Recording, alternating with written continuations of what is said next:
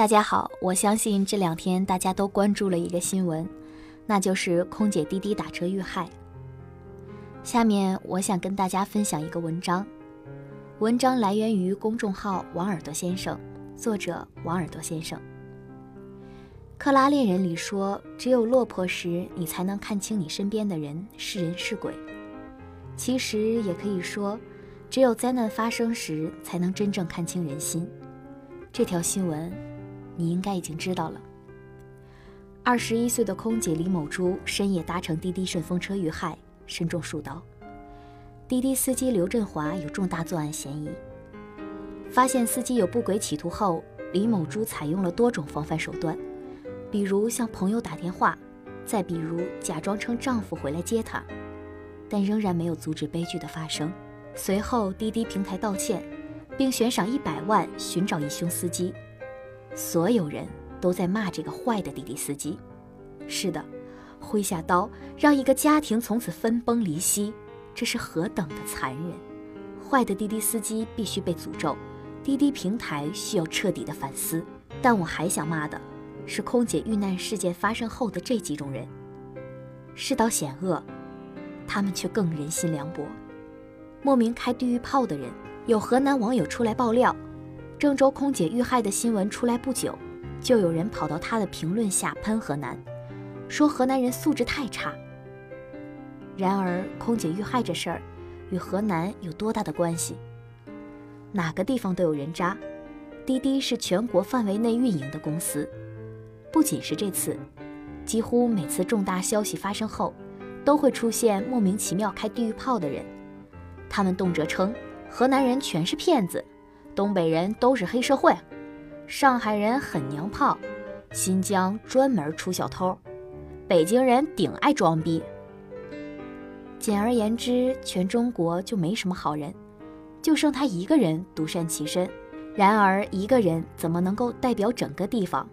随意以个人行为来给一个地方贴标签，这只是浅薄无知，不是书读少了，就是没去过什么地方，坐井观天，偏执傲慢。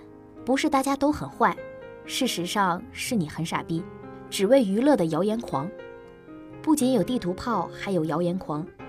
滴滴平台悬赏一百万寻找疑凶司机刘振华。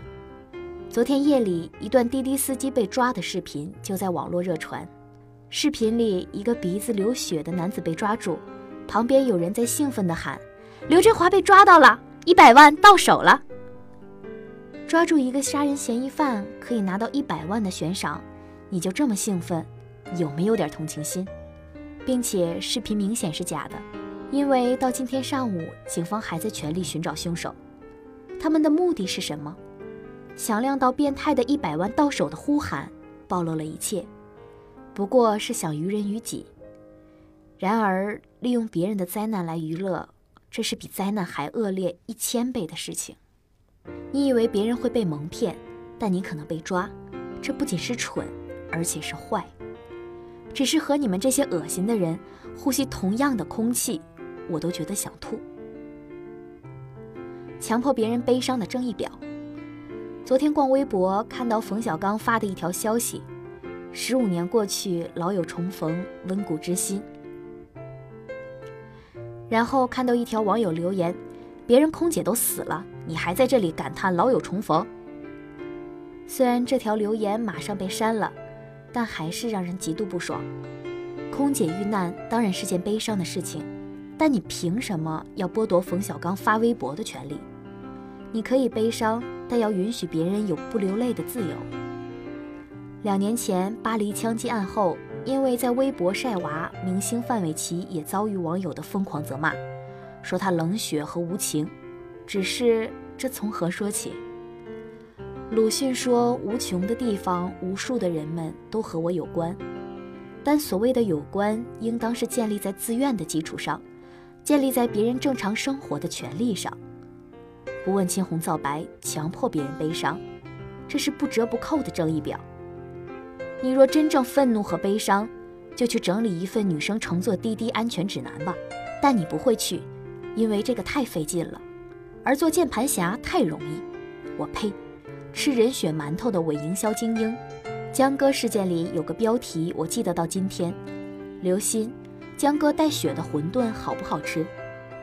空姐李某珠遇害后，我也想问一句：那些自以为跟上节奏的营销精英，你觉得人血馒头味道怎么样？比如朋友圈里的这则卖车启事，这种人渣，社会败类，一定要绳之以法。这个事件也告诉大家，特别是女孩子，还是要有一辆属于自己的车。男人应该给自己爱的女人配台代步车，便宜点的都可以，尽量不要坐网约车，尤其是晚上。实在没钱，可以找我分期买车。有辆车是多么的重要。营销人员表示谴责，没有错，但又说到了给女人买辆车，没有车，女孩子就有可能遇害。不要坐网约车，男人必须给女人买辆车，这是多么混乱的逻辑。尤其是最后一句，没钱可以找我分期付款。卖车就卖车，却要以空姐遇害为由头，起码对死者的尊重都没有。他不过是你营销的手段，在你的眼里，一个二十一岁女孩生命的重量比不上卖出一辆车的狂欢，赤裸裸的目的不及其余的吃人血馒头。你吃着人血馒头，还披着良善的外衣，内心偷笑，这吃相太难看，你太卑鄙。最大的恶不仅是灾难，还是消费死者和灾难。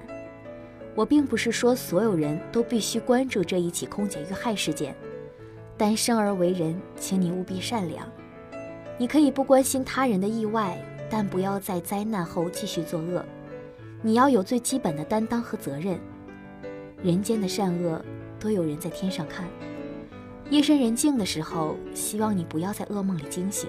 愿所有坏人都逃无可逃。愿滴滴平台在反思后安全一些。让我们去提醒更多人，别放弃了自己的底线，都能护住最后的防线，别丢掉人性最后的美好。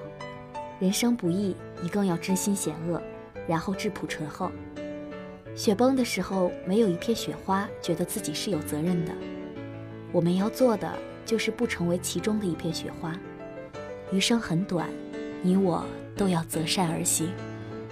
感谢大家收听今天的节目，我们下期再见。